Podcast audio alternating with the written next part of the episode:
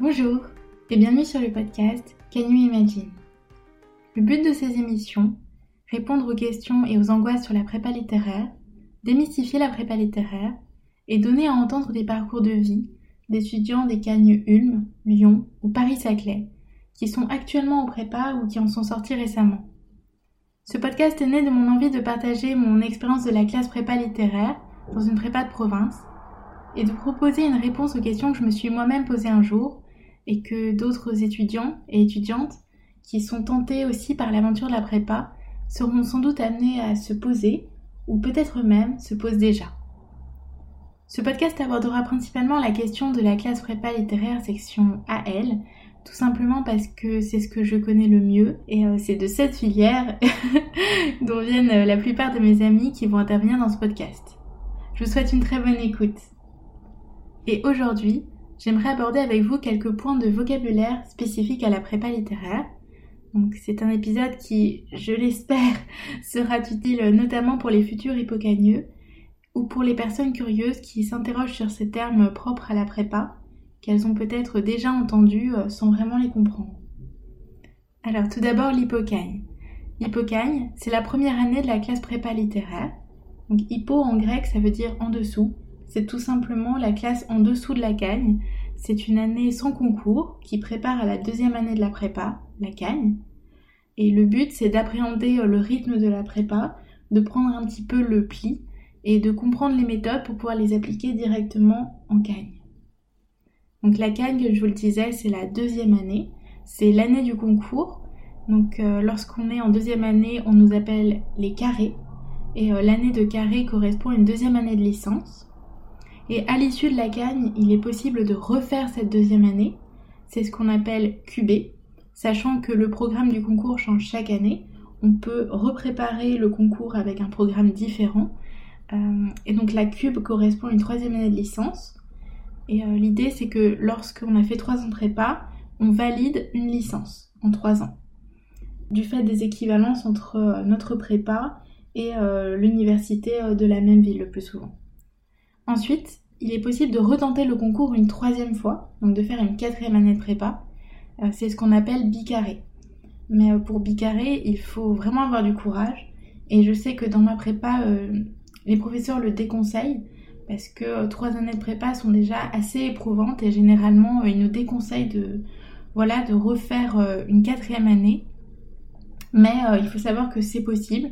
On peut tout à fait faire quatre ans en prépa, mais nul ne peut passer le concours plus de trois fois. On a droit à trois passages des écrits. et ensuite ça s'arrête là. et tant mieux parce que... ensuite l'école. Alors col qui s'écrit soit avec un C, soit avec euh, K-H-O avec un accent circonflexe de LE. Euh, alors, je vais vous faire un épisode spécifique euh, sur l'école pour vous expliquer un petit peu en détail en quoi consiste une colle. Mais grosso modo, la colle, c'est une interrogation orale dans chaque matière. Donc on en passe une par matière et on en passe une par semestre dans chaque matière. Donc souvent, il s'agit d'un commentaire de texte en lettres ou en anglais par exemple ou d'un sujet de dissertation en philosophie ou en histoire euh, qu'il s'agit de préparer dans un temps limité. Euh, à l'image de l'ENS Lyon, euh, on a une heure de préparation et à l'image de l'ENS Ulm, on a une heure et demie de préparation. Donc ça dépend du, concours que vous préparez et en fonction de ce que vos professeurs choisissent de faire en hippocagne. donc il s'agit de préparer cet exercice dans un temps limité, sans aucun document à notre disposition, si ce n'est euh, notre tête et le cours que nous avons appris et tout ce que nous avons pu lire auparavant pour euh, enrichir euh, notre travail. Et il s'agit de présenter ce travail en 20 minutes devant un professeur, devant le, ou la, le colleur ou la colleuse. Et ces 20 minutes de présentation sont suivies de 10 minutes d'entretien avec le ou la professeur qui vous fait passer la colle. Et c'est un exercice très utile parce que ça nous oblige d'une part à réviser au fur et à mesure, et euh, d'autre part, ça nous permet d'acquérir vraiment une meilleure aisance à l'oral.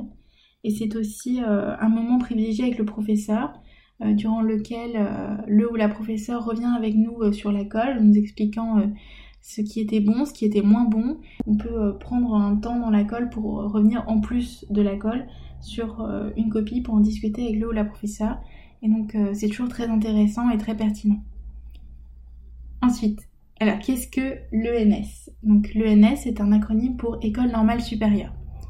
Donc, c'est une grande école dont l'entrée euh, se fait sur concours. Donc, c'est une entrée qui est réputée très difficile.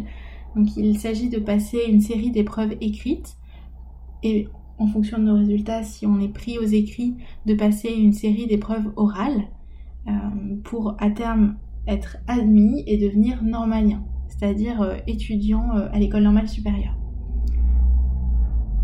Donc c'est une grande école qui forme surtout principalement des professeurs. Il n'y a pas que des futurs professeurs euh, parmi les normaliens, mais en lettres en tout cas, euh, beaucoup de normaliens se destinent à terme à une carrière d'enseignement et souvent à l'agrégation. Donc euh, il faut le savoir, c'est vraiment pour de futurs professeurs. L'ENS c'est une voie royale en lettres. Donc c'est souvent ce qu'on dit quand on fait ce cursus. Donc en lettres, il y a plusieurs ENS.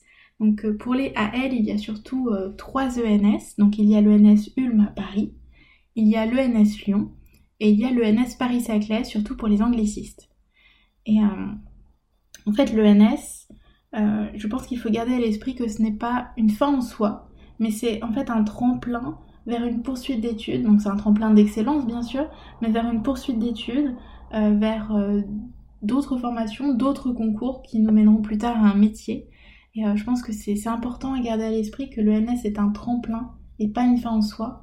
Parce que parfois, quand on est pris euh, dans le jeu du concours et qu'on le prépare euh, vraiment intensément, on, peut parfois oublier que, l'ENS n'est pas une fin en soi. Et donc, je me permets de, le rappeler ici dans cet épisode. Et donc, donc l'ENS, à l'ENS, une fois qu'on est admis, on est normalien. Euh, les normaliens sont donc des étudiants à l'ENS euh, et la fonction normalien a plusieurs avantages.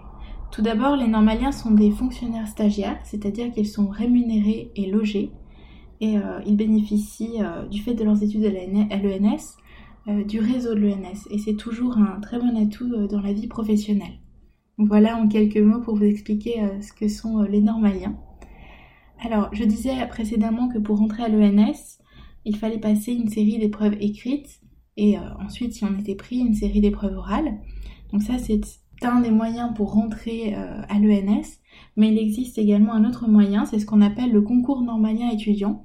Euh, c'est un concours en fait qui cette fois se fait sur dossier, il n'y a pas, pas d'épreuve écrite, c'est un dossier qu'on remet à l'ENS et en fonction de, si le, notre dossier est pris ou pas, on peut être choisi pour passer des oraux et au terme de ces oraux, euh, l'on devient ou non euh, normalien étudiant.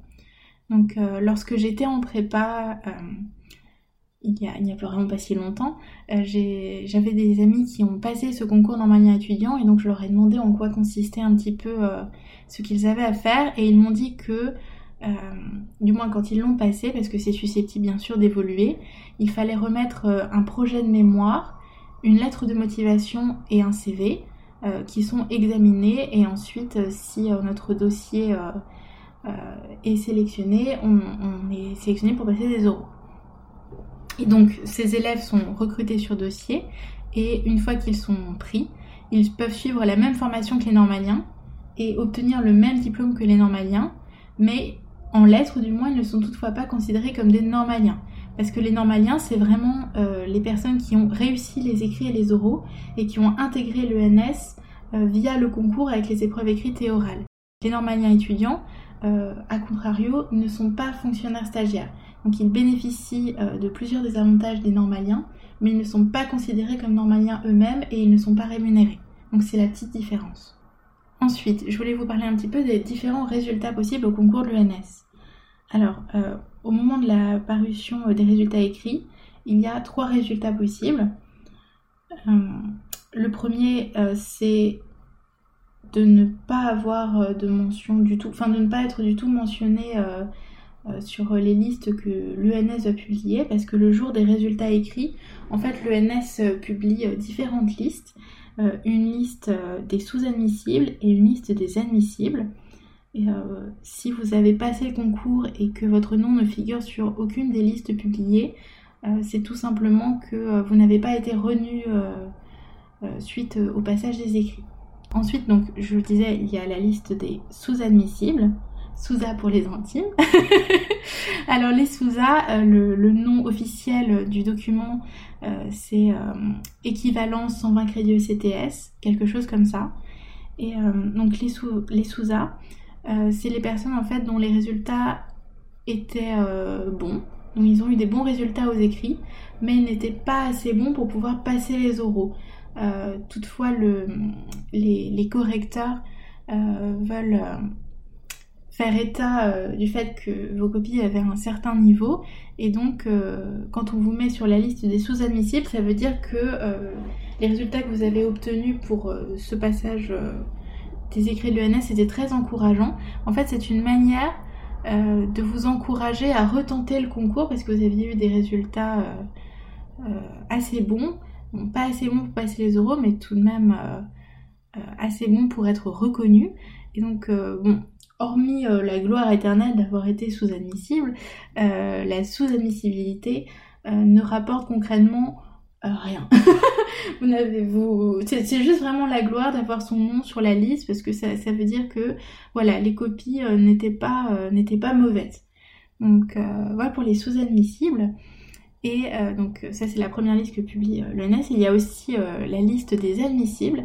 Les admissibles, ce sont les personnes qui ont eu pour le coup de très bons résultats à l'écrit, qui ont été sélectionnées pour passer les oraux dans l'ENS pour laquelle ils ont passé les écrits donc en lettres, soit le NSUM, soit le NS soit le NS Paris-Saclay, voire plusieurs, parce qu'il faut savoir qu'il est possible de passer les écrits de plusieurs ENS, puisque les ENS ont des épreuves en commun et des épreuves différenciées, et donc euh, parfois il est possible de passer euh, euh, les concours de plusieurs ENS en même temps.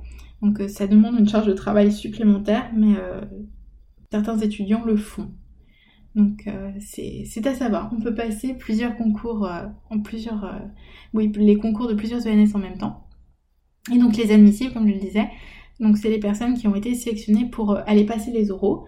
Et s'ils réussissent les oraux, c'est alors ce qu'on appelle les admis et les admises, donc les normaliens. Donc voilà, c'est à savoir. C'est un petit vocabulaire qui est propre au résultat du concours.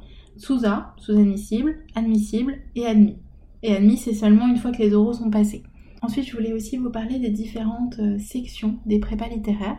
Donc, euh, c'est ce que je dis euh, dans l'introduction de chacun des podcasts, que je vais vous parler principalement de la section AL.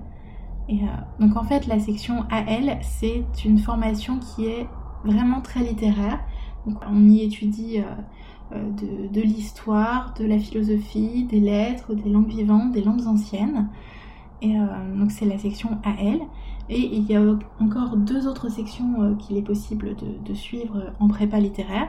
Il y a la section BL, qui comporte euh, des cours de mathématiques et de sciences sociales euh, qui sont totalement absents de la formation AL. Donc, donc il y a la formation BL avec plus d'économie, de mathématiques et de, de sciences sociales. Et enfin, il y a les chartistes les chartistes, ce sont des spécialistes surtout euh, d'histoire, donc euh, l'histoire médiévale, l'histoire moderne, l'histoire contemporaine et euh, de langues anciennes. Donc c'est trois cursus différents qu'il est possible de suivre en prépa. et voilà, c'est bon à savoir. Donc moi dans ce podcast, je parle surtout de la section AL parce que c'est dans celle-ci que je m'étais inscrite. Et donc comme je le dis souvent au début de mes podcasts, euh, c'est celle que je connais le mieux et dont j'étais le plus à même de pouvoir vous parler. Ensuite, je voulais encore aborder avec vous euh, ce que c'est ce qu'est la BEL. Donc la BEL, c'est la banque d'épreuves littéraires. En fait, c'est la liste de toutes les écoles pour lesquelles les notes écrites vont compter. Quand on passe les écrits de l'ENS, si on a sélectionné euh, d'autres écoles de la BEL, nos notes vont pouvoir compter pour d'autres écoles. Et en fonction de nos résultats, on, notre profil va potentiellement pouvoir intéresser d'autres écoles que l'ENS et donc euh, on va être sélectionné pour passer euh, des épreuves complémentaires euh, propres à l'école pour laquelle on s'était inscrite et qui, a, qui nous a renu suite à nos résultats écrits. Donc donc c'est bon à savoir que les notes que l'on obtient aux écrits de l'ENS peuvent compter, si on le souhaite, pour d'autres écoles que l'ENS, pour les écoles qui sont inscrites sur la liste de la BEL, donc la Banque d'épreuves littéraires communes. donc ces écoles sont par exemple, donc euh, je sais qu'il y a par exemple des IEP, donc les instituts d'études politiques, il me semble qu'il n'y a pas toutes les IEP de France, mais il y en a quelques-unes en tout cas qui, sélectionnent des candidats à partir des, des, résultats des écrits de l'ENS. il y a l'école militaire de Saint-Cyr, il y a l'école du Louvre, il y a l'ESIT, l'école supérieure d'interprètes et de traducteurs, et il y en a encore beaucoup d'autres. La liste évolue un petit peu chaque année. Et euh, c'est toujours intéressant quand on s'inscrit au concours de l'ENS euh, de savoir euh, que voilà, on peut postuler aussi à d'autres écoles en passant ce concours de l'ENS qui vont regarder nos résultats écrits et en fonction de leurs propres critères nous sélectionner pour passer des épreuves qui leur sont propres et éventuellement poursuivre notre formation dans, dans cette école qui nous aura sélectionné à partir des écrits.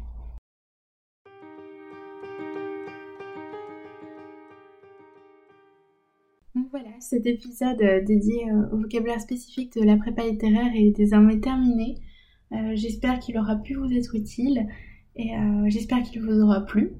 si c'est le cas, n'hésitez pas à le noter avec quelques étoiles sur Spotify ou Apple Podcast, à vous abonner au podcast Can You Imagine ou à laisser un commentaire pour pointer ce qui pourrait être amélioré, ce qui vous a semblé bien tel quel, et pour suggérer des contenus d'épisodes qui pourraient vous intéresser en lien avec la prépa littéraire.